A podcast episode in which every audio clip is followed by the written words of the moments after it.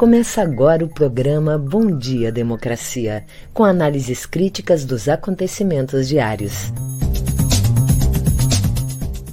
Apresentação de Paulo Tim e Babiton Leão.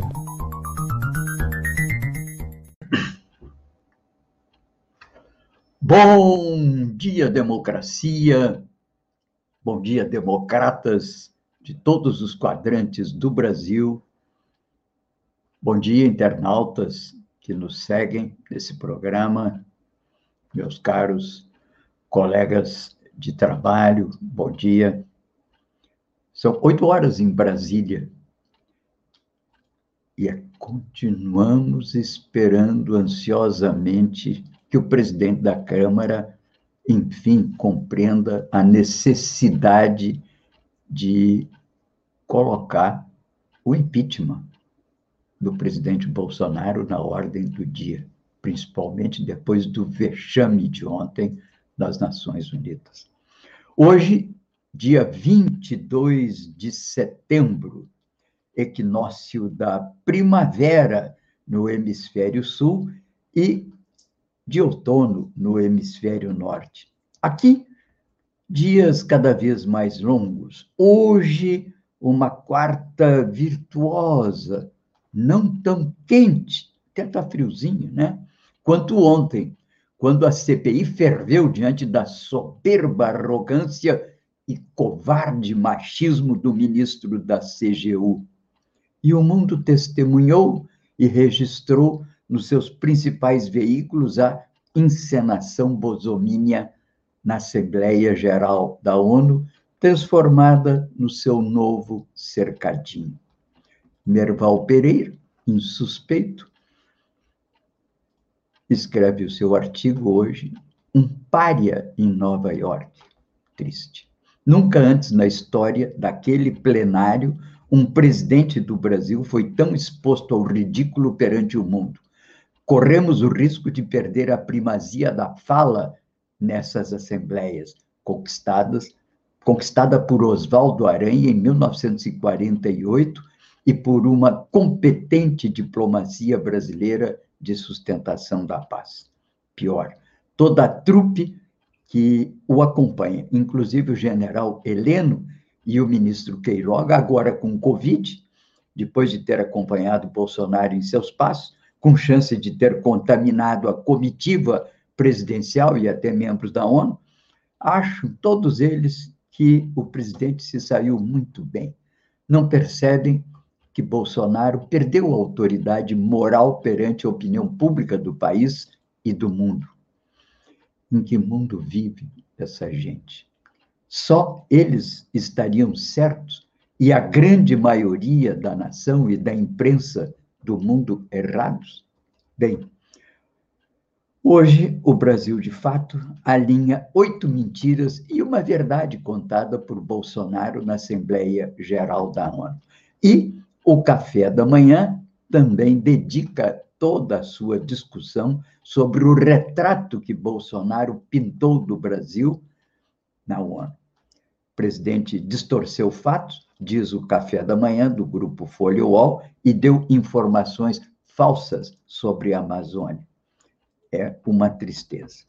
Bem, será que a a Anvisa não cogita proibir a entrada no Brasil de não vacinados, seria uma maneira mais rápida de nos livrarmos do mal. Amém. Bem, estamos abrindo aqui o nosso Bom Dia Democracia. Eu sou Paulo Tim e todas as matérias aqui tratadas estão registradas na minha fanpage do Facebook. E lá podem encontrar os links e acompanhar com maior acuidade.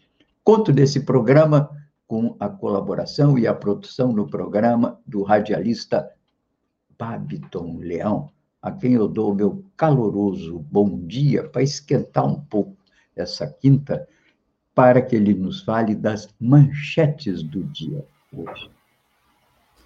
Bom dia, democracia. Bom dia, Paulo Tim.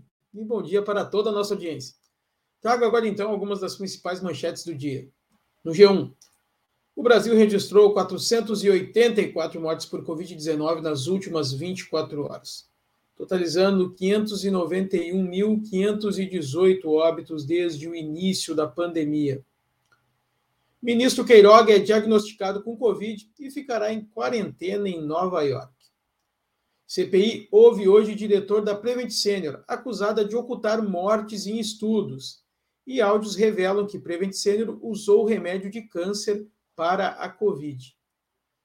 Ministro da Controladoria Geral da União, Wagner Rosário, chamou senadora Simone Tebet de descontrolado, gerou tumulto e se tornou investigado pela CPI. Cabe a estados decidir vacinação de adolescentes, diz Lewandowski. CNN Brasil. Em depoimento, deputado Luiz Miranda diz que delegado da Polícia Federal queria prender Ricardo Barros. A Argentina flexibiliza o uso de máscara ao ar livre e reabrirá para brasileiros. No Estadão. Em discurso na ONU, Bolsonaro esbanjou ignorância, má fé e oportunismo. Texto final do discurso teve a ajuda do filho Eduardo. Jornal Brasil de Fato. Divergências causam um novo adiamento de votação da reforma administrativa. A oposição se une. O Globo. Ministério Público aponta que oito ex-funcionários de Carlos Bolsonaro tinham ocupações incompatíveis com o trabalho de assessor. Alexandre de Moraes mantém ordem de prisão contra o caminhoneiro Zé Trovão. No nosso programa de hoje, teremos o presidente do Proifes Federação, Newton Brandão, que vem conversar conosco sobre os desafios do movimento sindical como tema do encontro do Proifes. Em seguida, eu volto com a situação do coronavírus aqui, com a vacinação, no caso, aqui do Estado. É com você, Paulo Tim. Ok, vamos aqui a um resumo dessas notícias hoje, né? Fatos que marcaram a viagem do presidente Bolsonaro. A ida do presidente foi marcada por incidentes ligados ao fato de ele não ter sido vacinado e pelo fato de Queiroga, agora diagnosticado, ter ficado com Covid. O prefeito de Nova York foi duro e disse que se Bolsonaro não quer se vacinar, nem precisa vir. Sem fazer uma refeição dentro de um restaurante, a comitiva presidencial comeu pizza na calçada. Mas no hotel conseguiu tomar café da manhã, um salão privado, naturalmente, cheio de gente, sem ser admoestado. Os brasileiros, enquanto isso, poucos brasileiros, mas fizeram protestos na frente do imóvel da missão do Brasil na ONU. E ministros, Queiroga, quem diria, um ministro, responderam com gestos obscenos. Deus castiga, hein, ministro? Cuidado. Antes do discurso na ONU, Bolsonaro se encontrou com o presidente Andrei Duda, da Polônia. No discurso, Bolsonaro defendeu tratamento precoce contra o Covid.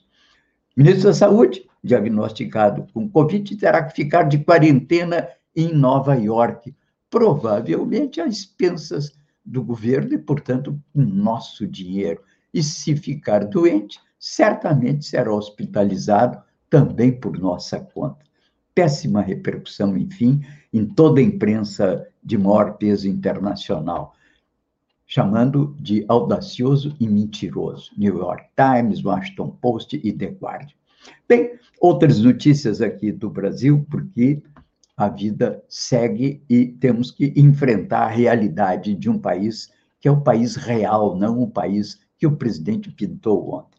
O Comitê de Política Monetária se reúne e deve elevar taxa básica de juros, a Selic, pela quinta vez, deve ficar em 6,25 o aquecimento global na visão dos especialistas, matéria que vai tomando cada vez maior peso na imprensa internacional também.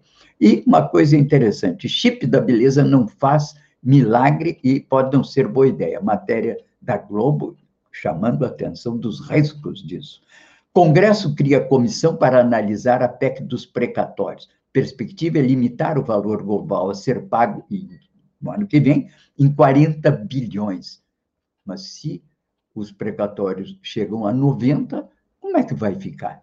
Não se sabe direito o critério de prioridade. Críticos dizem que melhor fora retirar dos precatórios primeiro o Fundef, que já poderá ser pago extra-teto, pois é autorizado a fazer isso. Depois, limitar os pagamentos para estados e municípios preservando direitos de empresas e pessoas que foram conquistadas na justiça em longos processos, às vezes de 20, 30 anos, se não mais. O STF diz que palavra final sobre vacinação de adolescentes, ontem despacho do ministro Lewandowski, é de estados e municípios. E matéria também internacional, dizendo que o Talibã pede para falar na Assembleia da ONU. Nada mais justo. Eles constituem um governo já é, definido e apresentado ao mundo devem ter o assento na Assembleia das Nações Unidas. Senador Otto Alencar, ontem na CPI, Covid, chama ministro de moleque e vagabundo. E sai esse ministro da sessão, ontem, onde ele estava como convidado, sai como investigado. Vamos ver onde vai parar isso. E o presidente do Senado, o Pacheco, promete medidas contra Jair Renan, o 004 ou 005, a gente não sabe, são tantos bolsoboys na vida, né? Por ameaças à CPI. Ele deu um alô CPI numa loja cercado de armas, o que por si só, além do mau exemplo, é provavelmente uma atitude, no mínimo, de intimidação no máximo, talvez, como ameaça. Essas são questões que afligem todo mundo. Bem, além dessas notícias aqui resumidas, chama a atenção do destaque que eu falei do aquecimento global, né? Recordes de temperatura no Brasil, furacão em Nova York, Itália com mais de 48 graus, incêndios na Grécia. Esse está sendo um ano marcado por eventos extremos do clima. Podemos dizer que a causa é o aquecimento global, se pergunta aqui o G1, uma série de especialistas, e foi também essa uma matéria ontem do presidente Biden nos Estados Unidos, prometendo não só uma maior atenção à questão do clima em escala mundial, como também uma reversão dos Estados Unidos por uma política voltada ao multilateralismo e por pelo retorno da diplomacia. O que é naturalmente bem-vindo, vale como palavras, mas não devemos nunca nos esquecer que os Estados Unidos é uma potência militar que intervém sistematicamente em vários lugares do mundo. Nesse momento, pode estar bombardeando o Iêmen, ainda tem uma presença militar importante no Iraque, pode estar entrando em combate com algumas forças de resistência a essa presença deles no Iraque. Ainda existem outras, um número de, de bases militares americanas pelo mundo é algo assombroso é uma coisa que é difícil se falar em diplomacia quando é um país que estende a sua potência militar aos quatro cantos do mundo e sobre os céus também desse pobre planeta que nós vivemos. Bem, essa matéria é muito bem tratada pelo jornalista costarriquenho, que é o Gilberto Lopes, que ele diz: 20 anos de guerra contra o terrorismo está em A Terra Redonda de hoje e mostra que os custos espantosos nessa guerra contra o terrorismo não melhorou a ordem política e social nem nos países atacados e nem no mundo de uma maneira mais geral. Portanto, é lamentável essa. Mas o que mais realmente domina hoje a mídia toda é o escândalo da Prevent Sênior. Estamos começando mal a primavera, com presença lamentável do Bolsonaro na ONU, e esse escândalo, sabe o que é esse escândalo? Isso é uma empresa, enfim, de prestação de serviços de saúde, que está no banco da CPI, e cada vez fica mais claro que ela estava fazendo testes com medicina preventiva contra o Covid sem que as pessoas o soubessem e sem autorização de órgãos competentes. É um escândalo, é uma barbaridade, está repercutindo nacional e internacionalmente. Tratamentos feitos sem informação ou informação de pacientes de mortes suspeitas estão na ordem do dia e essa empresa vai ter que se explicar. É o que dá essa esse mau exemplo do presidente da República, levando a que até empresas de saúde fossem envolvidas nessa história do tratamento que ele continua defendendo, inclusive defendeu ontem no, lá na Assembleia das Nações Unidas. Tudo muito lamentável, mas essa é a principal questão hoje, um escândalo. Bem, vamos agora ao nosso boletim coronavírus com Babiton. Vamos ver como é que está a doença no Brasil e aqui também entre nós. Pois é, Paulo Tim, vamos trazer hoje aqui no Boletim Coronavírus a vacinação aqui do Estado, o acompanhamento vacinal que é disponibilizado pela Secretaria Estadual de Saúde, foi atualizado hoje, logo cedo, às 6 horas e 21 minutos.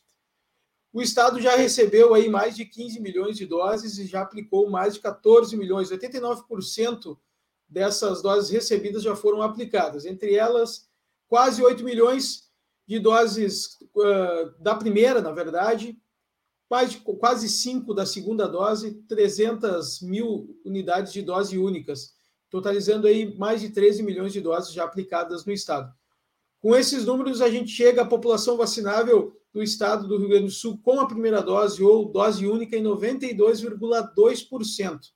E com o esquema vacinal completo, já chegamos ao número de 57% conseguimos né, chegar na metade aí da população vacinável e passar um pouco. Agora, obviamente, pensando no futuro e chegar no 100% cada vez mais rápido. Então, 92,2% da população vacinável do estado já tomou a primeira dose ou dose única e 57% já está com o esquema vacinal completo aqui no Rio Grande do Sul. Em seguida, eu volto com as notícias locais. É com você, Paulo Tinho.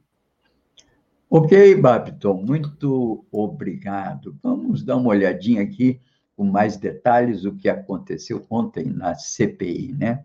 A CPI está investigando tratamentos feitos sem autorização dos pacientes e sem informação aos órgãos é, competentes, né? Isso pela empresa Prevent Senior.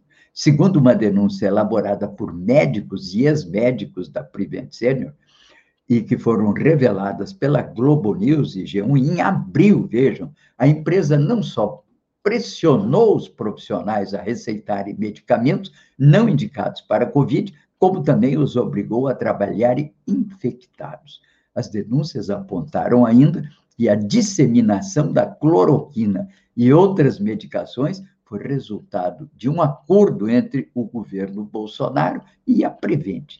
A pesquisa que subnotificou as mortes de pacientes foi enaltecida pelo presidente como um exemplo de sucesso no uso da hidroxicloroquina. Bem, áudios e planilhas estão sendo é, agora revelados, trazidos à imprensa, sobretudo o G1 está debruçado sobre isso, e a CPI, porque é, na verdade, uma, uma coisa absolutamente escandalosa. O ministro Wagner Rosário, da Controladoria Geral da União, confesso que eu imaginava que a Controladoria fosse um órgão colegiado, uma coisa semelhante ao TCU, voltada realmente a um trabalho sério de investigação de editais, de compras governamentais. Não, é um ministério, é um apêndice da, da estrutura do Poder Executivo. E, logicamente, que o ministro, então, comportou-se ontem como um apêndice do nosso presidente Bolsonaro. E, como tal, nem há que se estranhar muito, porque ele é parte de uma estrutura política guindada, naturalmente, por critérios de lealdade, ao que hoje nós chamamos de bolsonarismo, que, na verdade, é um ideário de extrema direita voltada, inclusive, para uma que é uma visão que vai ganhando peso em escala internacional, que é uma ficção voltada naturalmente para o fortalecimento do autoritarismo em escala mundial. E o que que eles entendem? Eles entendem que a democracia com seus freios, com seus contrapesos, com a distribuição de poderes da República entre executivo, legislativo e judiciário, eles entendem que isso tudo dificulta o funcionamento que eles entendem do mercado. No fundo, tudo isso é para o enaltecimento do mercado como uma espécie de instrumento regulador da sociedade. E eles dizem: o mercado é natural, ele seguia pelas leis da natureza. Mal sabem eles que a natureza é cruel. O homem é uma ruptura com a natureza e que ele introduz nesse segmento, pela afirmação do homem, um princípio de justiça que não existe na natureza. A natureza tem cooperação, claro que tem cooperação, mas o homem eleva essa cooperação como um primado na organização dessa vida em sociedade. Mas a extrema-direita não quer isso. Ela prefere um sistema que opere por impulso daquilo que eles entendem que são os mais aptos, os mais fortes. Por isso que é movido por uma certa brutalidade física, brutalidade de gestos, brutalidade no tratamento, inclusive, com questões como, por exemplo, ontem, esse moço entende, tratando a nossa senadora, querida senadora, aliás, que tem se revelado na CPI, com é, a chamando-a de descontrolada, que é uma forma, é uma evasiva, é uma defesa que os machistas homens, covardes, na verdade, fazem quando não têm argumentos para rebater argumentos de uma mulher, então dizem que ela enlouqueceu, está transtornada, está alterada. Foi esse o mecanismo que hoje, que ontem fez com que ele tivesse entrado como convidado na CPI e saiu como investigado e acho eu que vai acabar muito mal. Fosse um governo mais digno, hoje mesmo teria demitido da função que ocupa, embora seja um funcionário de carreira, isso é outra questão, mas ele, além de funcionário de carreira, ocupa um cargo, que é um cargo de confiança. Na verdade, nós vemos que esse estilo de governança, que é autoritária, vai se disseminando por toda a área de governo do presidente Bolsonaro. Parece que o fazem até para garantir e assegurar os seus postos.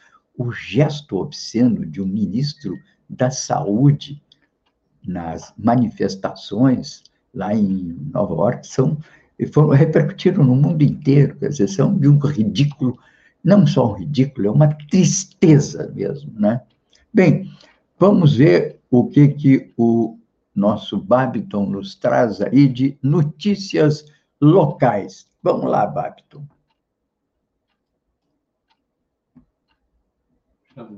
Ô, Babiton. Estou aqui, Paulo Tim. Não, estamos aqui. Mas o computador, às vezes, ele dá uma, uma travada e a gente fica meio perdido no mapa, né? Vamos trazendo agora as notícias locais aqui com o Matinal. Rio Grande do Sul decide manter vacinação em adolescentes. Apoiada no parecer da Anvisa, a Secretaria Estadual da Saúde decidiu ontem manter a vacinação do grupo de 12 a 17 anos sem comorbidades no Rio Grande do Sul. Segundo a agência reguladora, o benefício da vacina da Pfizer é maior do que o risco. O presidente do Conselho das Secretarias Municipais de Saúde, Maicon Barros Lemos, destacou que, embora os adolescentes apresentem um menor percentual de, acom de acometimento pela doença, é um público que circula muito também, ontem, o ministro do STF, Ricardo Lewandowski, manifestou-se sobre a recente orientação do Ministério da Saúde para suspender a imunização de adolescentes. Ficou determinado que cabe a estados e municípios decidir sobre a imunização de adolescentes maiores de 12 anos, desde que observadas as recomendações dos fabricantes, da Anvisa e de autoridades médicas. Prefeitura de Porto Alegre destina mais um prédio à parceria. A Prefeitura assina hoje o termo de cessão de imóvel para o uso da Polícia Federal da rua Professor Freitas e Castro, 191, no Menino Deus. Segundo o titular da Secretaria Municipal de Administração e Patrimônio, André Barbosa, o imóvel cedido é alvo frequente de depredação e furto por estar ocioso. Em contrapartida, a Superintendência Regional da Polícia Federal deve investir para qualificar o imóvel de 1.120 metros quadrados. A ação faz parte de uma movimentação da gestão de Sebastião Melo, de dar novo destino a patrimônios da cidade. No mês passado, o executivo já havia cedido um prédio à Associação da Cultura Hip Hop. O endereço da Vila Ipiranga vai obrigar o primeiro museu do hip hop do Brasil. Meu Paulo Tim, já quero aproveitar aqui e convidar nossa audiência que hoje temos entrevista exclusiva no Espaço Plural Debates e Entrevistas, que acontece de segunda a sexta, das 14 às 15 horas, aqui na rede Estação Democracia e também transmitido por parceiros. Hoje, para abordar a conjuntura política brasileira e rio-grandense, vamos receber o ex-governador do Rio Grande do Sul, ex-ministro da Educação, das Relações Institucionais e da Justiça durante o governo de Luiz Inácio Lula da Silva, o Tarso Genro. Então, vai estar conosco hoje, em exclusiva, em entrevista exclusiva, que é sempre feito pela jornalista do, da Rádio Com Pelotas, a Clarissa Hennig, e do jornalista aqui da Rede, Solon Saldanha.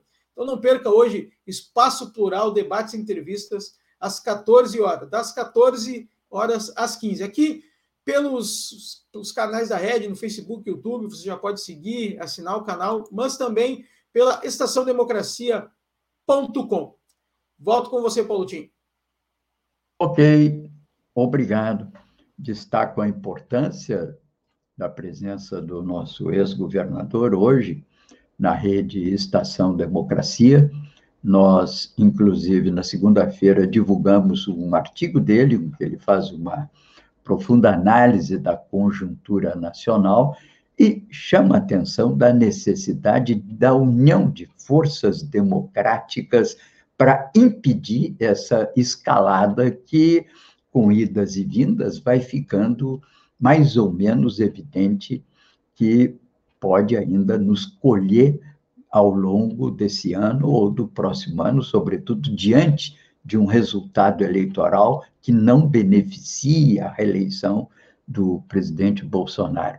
Muito importante. Essa é uma questão muito debatida hoje na oposição. Devemos fortalecer uma união de forças é, com vistas a impedir o retrocesso que pode vir na forma de um golpe, pode vir na forma de eliminação de mais direitos da Constituição, na, inclusive que acabem consagrando uma tutela autoritária sobre a vida brasileira, ou devemos, enfim, olhar apenas o horizonte das eleições e nos prepararmos, cada um na sua, com seu nicho, para uma vitória nessas eleições. O problema é que, mesmo ganhando as eleições, um nome da oposição, ainda resta depois o drama de, da governança, quer dizer, como levar adiante, depois dessa tragédia de quatro anos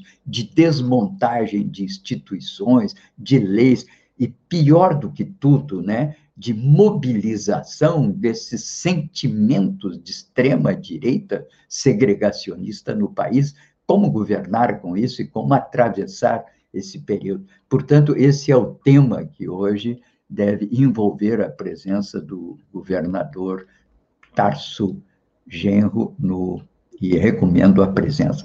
Rapidamente chama a atenção, mais uma vez, que o Copom deve aumentar a taxa de juros, se calcula, ou já se projeta, uma taxa de 8% até o fim do ano, e com a desculpa de que, através desse mecanismo, conseguirá controlar a inflação.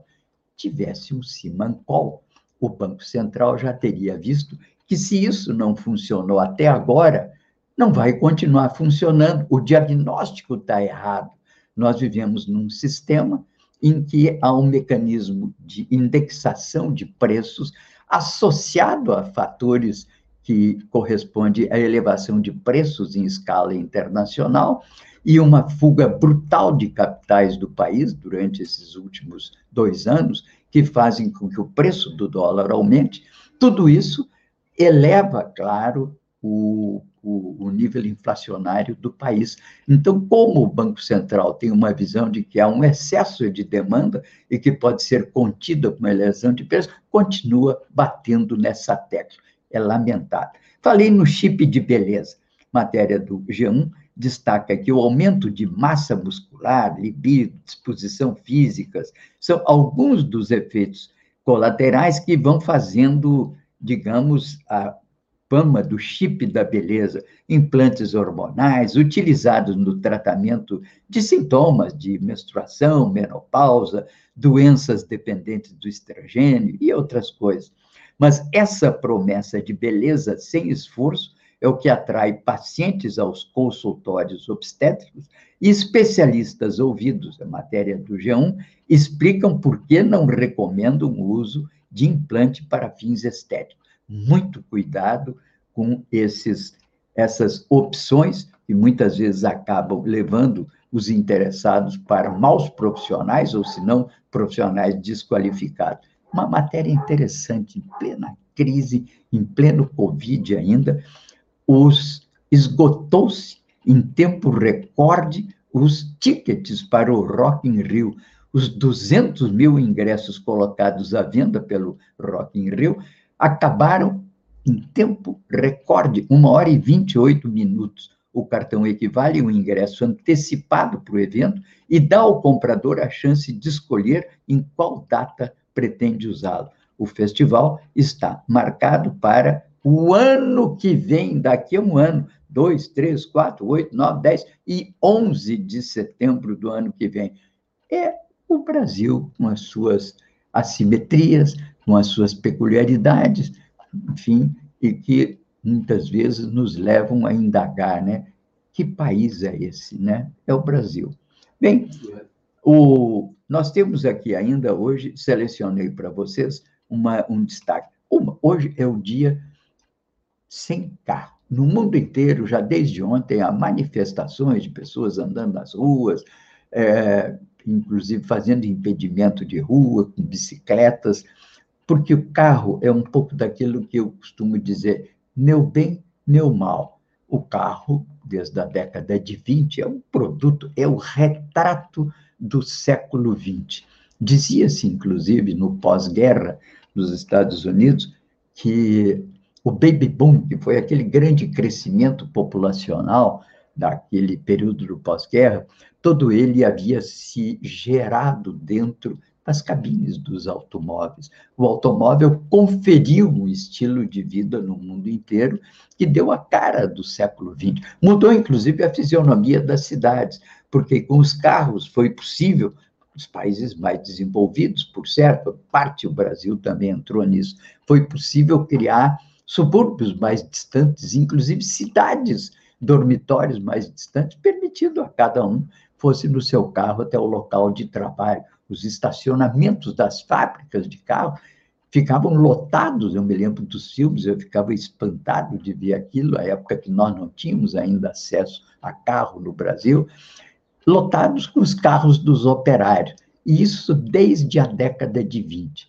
Quem instaurou esse modelo de sociedade de consumo de massas foi um homem chamado Henry Ford, fundador da Ford e um dos grandes fabricantes de veículos. E ele conseguiu, implantando aquele que a gente chama de Fordismo, né? aquela esteira de produção, ele conseguiu reduzir o preço do modelo T, na década de 20, ele reduziu de 800 para 400 dólares. E ele disse: Eu quero um carro que todos possam comprar. E era um carro uniforme, era uma cor só, um estilo só, que era para reduzir o preço. Isso, claro, trouxe a possibilidade também, pelo desenvolvimento que proporcionou, e com a formação dos sindicatos, que veio acontecer na outra década de 30, uma elevação de salários da classe trabalhadora. E isso, então, formou uma classe média de baixo para cima, criando, portanto, as condições para o funcionamento de uma economia de consumo de massa, com base na elevação dos salários e na capacidade da indústria de reduzir os preços dos produtos que passavam a ser, então, acessíveis aos trabalhadores. No Brasil, um carro mais barato hoje custa 50 mil reais, se eu não estou enganado. Bom, o salário mínimo é mil reais, mil e pouco, ponhamos mil reais. Ou seja, para se comprar um salário, que na década de 20, um trabalhador precisava três meses ou quatro de salário para comprar um modelo T, aqui no Brasil, um trabalhador precisa 50 meses. E essa é a particularidade do Brasil. É um país de estrutura social e econômica assimétrica. a nossa revolução industrial não permitiu nem a redução do preço dos produtos, hoje, principalmente nos automóveis, que são controlados por grandes oligopólios, que formam uma cadeia de administração de preço. Quando existe uma grande crise e não está vendendo o carro da Ford, sabe o que eles fazem? Fecham a fábrica e levam para outro lugar. Não tem lei de oferta e da procura nesse contexto, porque as fábricas têm uma capacidade de levar as suas plantas, inclusive, para outros países. Portanto, essa peculiaridade do automóvel, só para vocês terem uma ideia, década de 20, os Estados Unidos, o Ford modelo T chegava a produzir um milhão por ano, e isso, naturalmente, teve um impacto danado na indústria americana. No Brasil, nós estamos produzindo um milhão de carros por ano agora, depois de 60 anos de produção, e não temos até hoje um carro brasileiro. O engenheiro Gurgel que foi o único que se atreveu a tanto, posso dizer, porque eu sou admirador dos carros e da iniciativa dele. Ele faliu, porque as grandes multinacionais proibiram as autopeças de entregarem produtos a ele. Grande mestre do automobilismo e da indústria automobilística, o doutor engenheiro Gurgel. Bem, aqui, então, hoje é o dia sem carro em vários lugares do mundo, mobilizações, artigos que é, se espalham pelo mundo inteiro, chamando atenção dessa questão do carro. Carro, meu bem, meu mal, né? Bem, também lembrando aqui que essa é uma data, né, nesse dia 22 de setembro, é uma data muito de reminiscências, de lembranças guerreiras, né? porque aqui, no, no, nessa data, lá em 490 anos antes de Cristo, já se travou, entende, o confronto entre o grande rei dos persas, Dario I, e os gregos. E aí que veio aquela história da maratona, a batalha de Maratona, que os atenienses não chegavam nem 15 mil combatentes e o exército persa era um uma enormidade de gente. E aí celebrou-se o famoso feito, né? Que foi aquele feito da Batalha de Maratona, vencida pelos atenienses, que capturaram sete barcos inimigos e mataram seis mil persas. E os invasores persas foram derrotados e massacrados, forçados a voltar para a Ásia. Depois, cem anos depois, praticamente, o 150 anos depois, Alexandre irá à Ásia, corta o nó Gorde, o famoso Gorde, e ocupa a Pérsia, que é hoje o Irã, e leva os valores helenísticos da Grécia para a Pérsia e que até hoje ainda alimentam a cultura do povo iraniano. Aquela batalha também se encerrou na Primeira Guerra Médica, né? mas não seria o fim definitivo. Para enfim, é, chamar a atenção disso, que na cultura popular, é, seguindo as instruções do grande Milcíades, o, um dos seus soldados correu 42 quilômetros entre Maratona e Atenas para informar da vitória grega. A lenda diz que logo após informar a vitória, Fidípides, que era esse soldado, teria caído morto de cansaço. É por causa desta batalha que existem hoje as famosas provas de corrida de longa distância chamadas de maratona, né? Bem, eu gosto muito desse assunto porque eu que nunca fui muito dado a esporte coletivo, não por não gostar, mas não tinha estrutura física. Então eu me dediquei a correr, corri até os 60 anos. Corria por conta, nunca fiz uma maratona, o máximo que eu cheguei foi 10 quilômetros. Mas acho que isso me ajudou a chegar na idade que estou, com 77, com uma saúde relativamente ainda mais ou menos, não vou chamar de muito boa, não.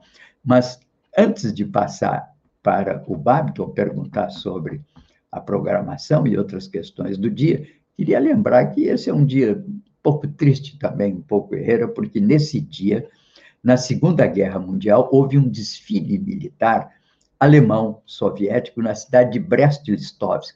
a mesma cidade que havia sediado os acordos de 1918 entre o governo soviético e a Alemanha no final da Guerra Mundial. Enfim, e que, de certa maneira, explicam as relações entre a Alemanha e União Soviética. Mas, em 1939, um novo acordo chamado Ribbentrop-Molotov, é um acordo entre o regime soviético e a Alemanha nazista de não agressão. E esse acordo foi celebrado com desfile militar no dia 22 de setembro, na cidade de Brest-Litovsk. Um, meu juízo, naturalmente é uma controvérsia muito grande sobre isso, a meu juízo, é uma página que eu não me orgulho como homem de esquerda que tenhamos passado e que aconteceu e que nesse dia somos obrigados a mencionar esse que foi esse evento da, de um desfile militar conjunto de forças alemães e soviéticos em Brest-Litovsk. Bem, o Babiton, diga, Babiton, quem é que está aí nos acompanhando? Que novidades temos? Pois é, Paulotinho, vamos receber agora o presidente do Proifes Federação, o Newton Brandão. Muito bom dia, presidente Newton. Seja bem-vindo ao Bom Dia Democracia. Bom dia, Babiton. Bom dia, Paulo. Meu bom dia a, aos companheiros da ADURG, seus funcionários, e em especial aos professores e professoras da Universidade Federal do Rio Grande do Sul. Bom, hoje o presidente Nilton veio conversar conosco sobre os desafios do movimento sindical como tema do encontro do Proifes. Então, presidente Nilton, queria que você explicasse aqui para a nossa audiência e contextualizasse um pouco mais como vai ser esse encontro, como está acontecendo, né? Porque ele até já teve início e pudesse nos explanar mais sobre esse encontro e esse movimento sindical. Perfeito, Babiton. O Encontro Nacional do Proifes ele acontece anualmente, todos os anos, uh, normalmente no meio do ano, em função da pandemia.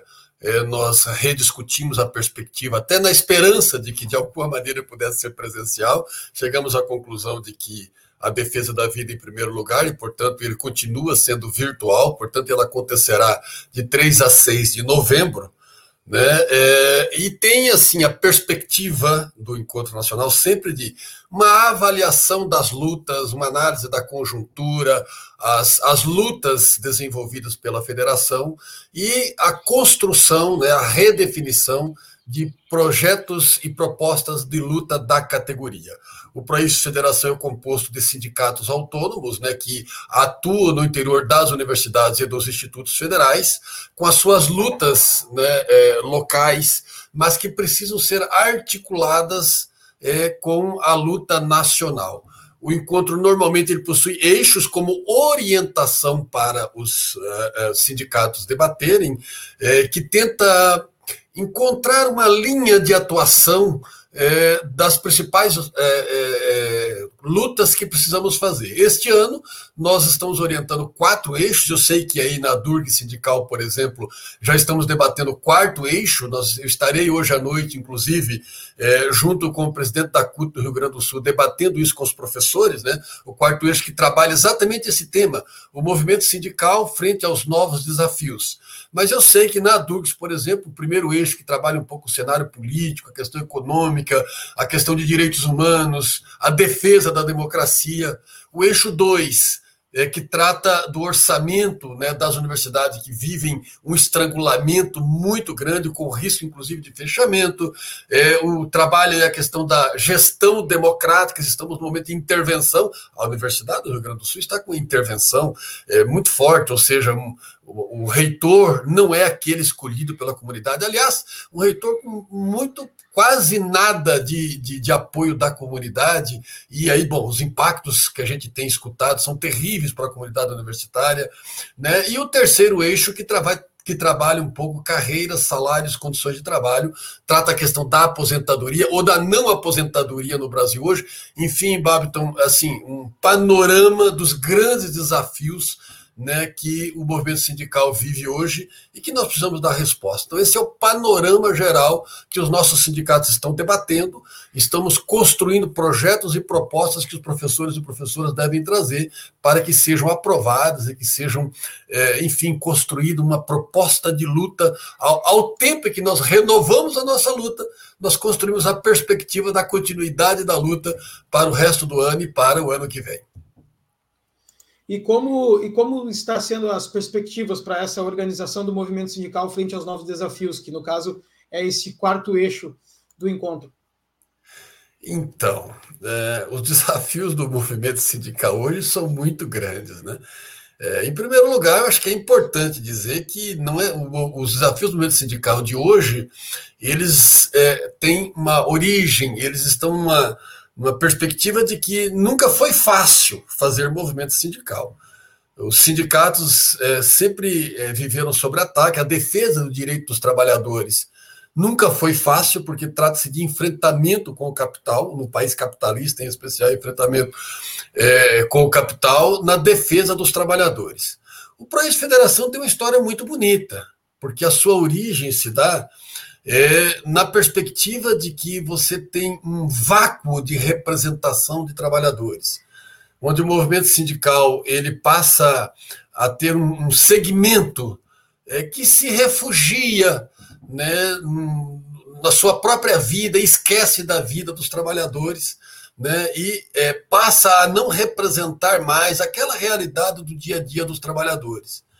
E a, experiência se tornou riquíssima na medida em que o país federação é, mostrou que era possível associar a luta do trabalhador, as necessidades, com a capacidade de negociação né, que voltasse a trazer a, a, o protagonismo dos professores nas universidades enquanto sujeitos da defesa dos, dos seus interesses.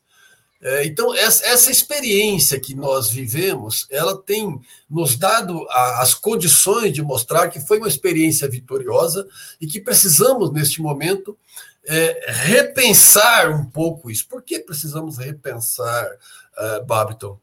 Porque nós conseguimos muitos avanços. É, os acordos assinados pelo País Federação, 2008, 2010, 2002, 2015, ele colocou os professores federais num patamar tanto de carreira quanto de é, salários, é, um dos melhores do país.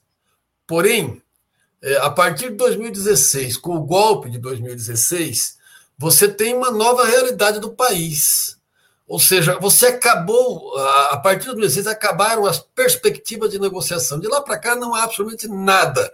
O governo federal, que seria o nosso patrão, o nosso espaço de, de discussão, de, de, de, negociação, ele deixou né, de receber trabalhadores. Aliás, ele não recebe ninguém. O governo, desde o governo Temer, é, é, é a, o espaço de negociação né, e de diálogo, ele deixou de existir. Aqueles que existiam é, e que eram legais. Ele, ele, ele foi redefinido, retirando as entidades dos trabalhadores e colocando no seu lugar entidades coniventes com a nova proposta do governo, ou e aqueles que não tinham uma regulamentação rígida foram simplesmente é, acabados, foram simplesmente destruídos, foram é, é, deixaram de existir. Um exemplo que eu sempre trago como referência é o Fórum Nacional Popular de Educação.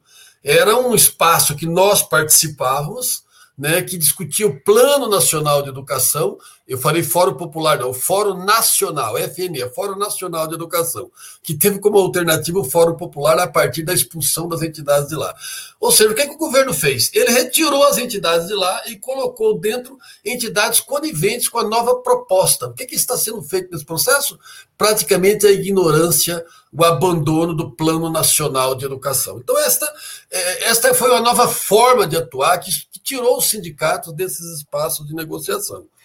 Por outro lado, nós vivemos um momento de ataque muito grande aos direitos dos trabalhadores.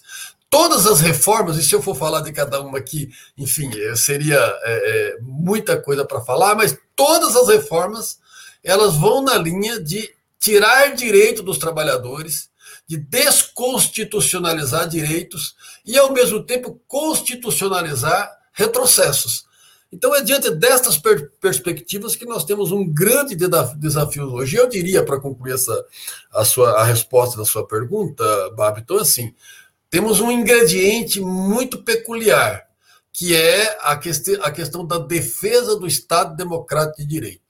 O 7 de setembro é apenas uma tentativa que se queria culminar a perspectiva de um golpe de Estado brasileiro que está desde o início do governo Bolsonaro na ordem do dia a, a, a, o governo Bolsonaro testa a cada dia os limites da democracia. E, felizmente, temos conseguido resistir, mas eu continuo dizendo que o governo Bolsonaro, se não continuar na perspectiva da unidade nacional, das forças democráticas, né, ele vai continuar tentando né, a, a, destruição do Estado Democrático de Direito. Então, são desafios muito grandes, né, do ponto de vista interno, do ponto de vista da defesa da educação, do ponto de vista é, da compreensão né, de uma sociedade democrática e com a participação do cidadão. E pensar futuramente, eh, ano que vem, num novo encontro no movimento sindical do Proífias, como que vocês pensam assim para para um futuro, né? Tem perspectivas de que isso tudo possa melhorar, presidente? Eu sou um otimista. Se a gente não acreditar que pode melhorar, a gente já é difícil fazer. A gente trabalhar na perspectiva é, do negativismo fica pior. Então eu acredito sim que pode melhorar. E eu, eu digo, Babito, assim, as nossas experiências elas têm mostrado que não é fácil, mas as vitórias são possíveis. A, o Proifes é uma entidade que tem cons, conseguido muitas vitórias. A, a, a, perspectiva da vida dos professores e professoras das universidades brasileiras hoje, ela tem um certo fôlego, graças à capacidade do Proifes de mostrar que vale a pena lutar. É, veja, você fala para o próximo ano, Próximo ano nós temos eleições. Eu sou daqueles hoje que estou convicto que cada dia do governo Bolsonaro é uma destruição a mais para o país. A, a, vergonha né, do, do, da presença do Bolsonaro nas Nações Unidas ontem, né, um presidente mentiroso, contumaz, né, que tenta passar uma realidade para o mundo, felizmente o mundo não deve aceitar isso, né, deve compreender a realidade brasileira. Mas parece que para o governo não há limites para poder envergonhar o país. Então, cada dia que passa, o governo Bolsonaro diminui, diminui o tamanho do país, diminui a dignidade do país. Então, eu sou daqueles que tem que tirar uns mais de 150 pedidos de impeachment da gaveta do presidente da Câmara e botar para votar o impeachment do Bolsonaro. Eu sei que não é fácil. O Centrão hoje, né, nós estamos num Congresso altamente reacionário, né, é, possivelmente é, conseguir, é, ele consegue os seus 170, porque 308 para a diferença, ele consegue para o não impeachment, mas esse debate precisa ser feito. E o dia que ele tiver, né, entendo que a melhor alternativa para o país é o impeachment do Bolsonaro. Bom, sabendo da nossa realidade, o ano que vem nós temos eleição.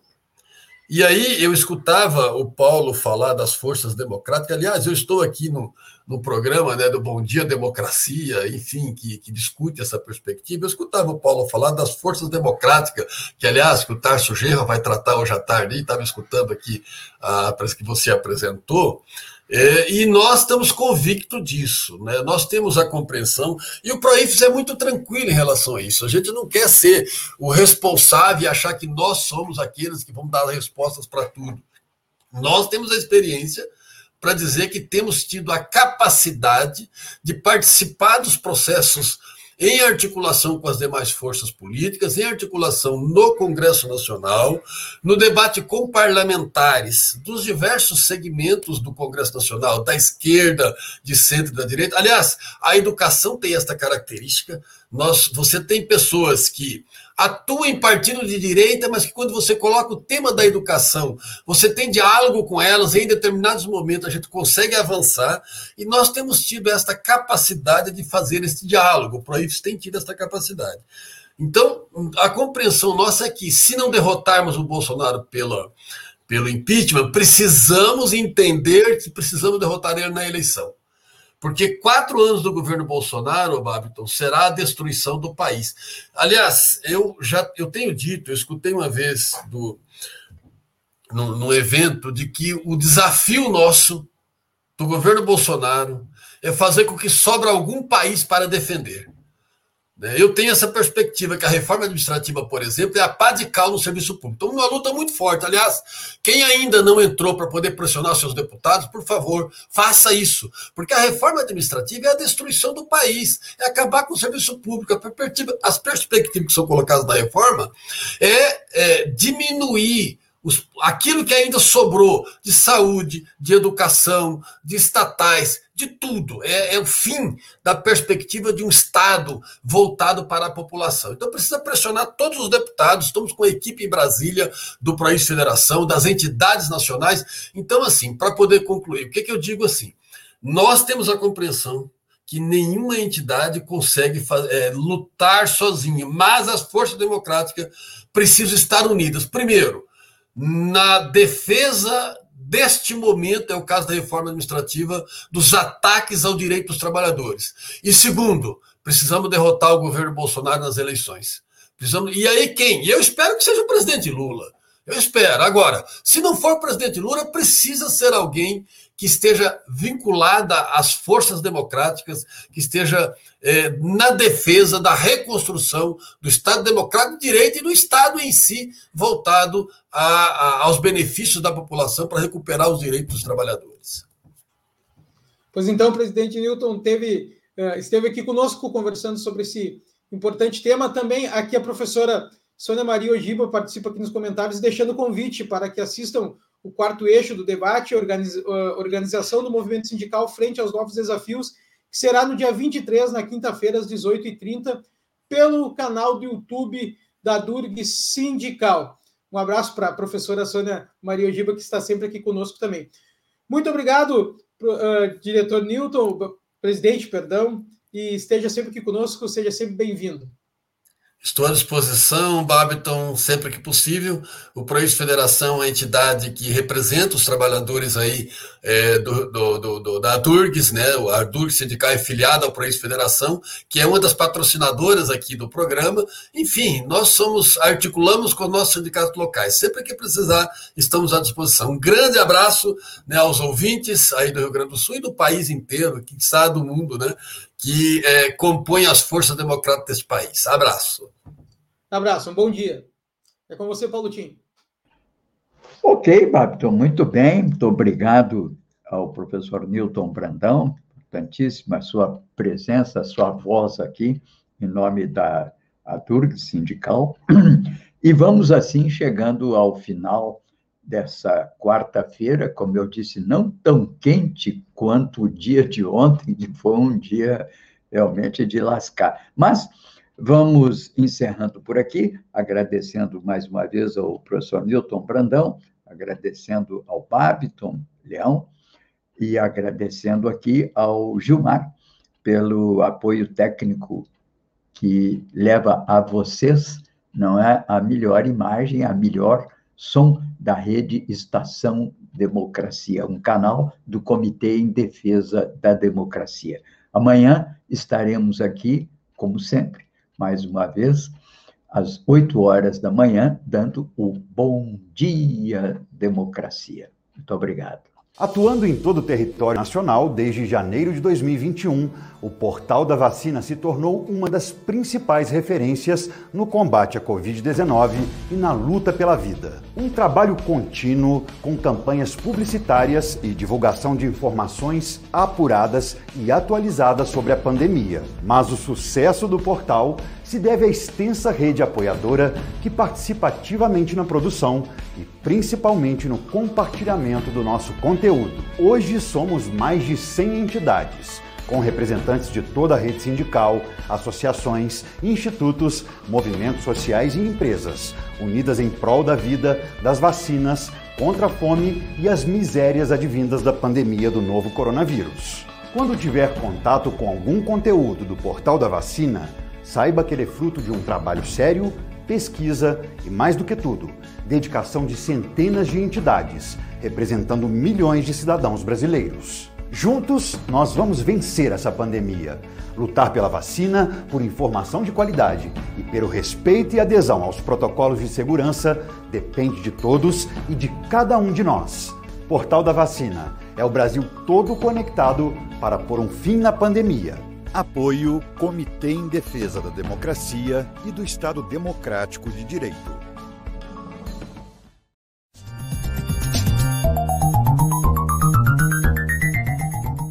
Este foi o programa Bom Dia Democracia. Nos encontramos amanhã às 8 horas.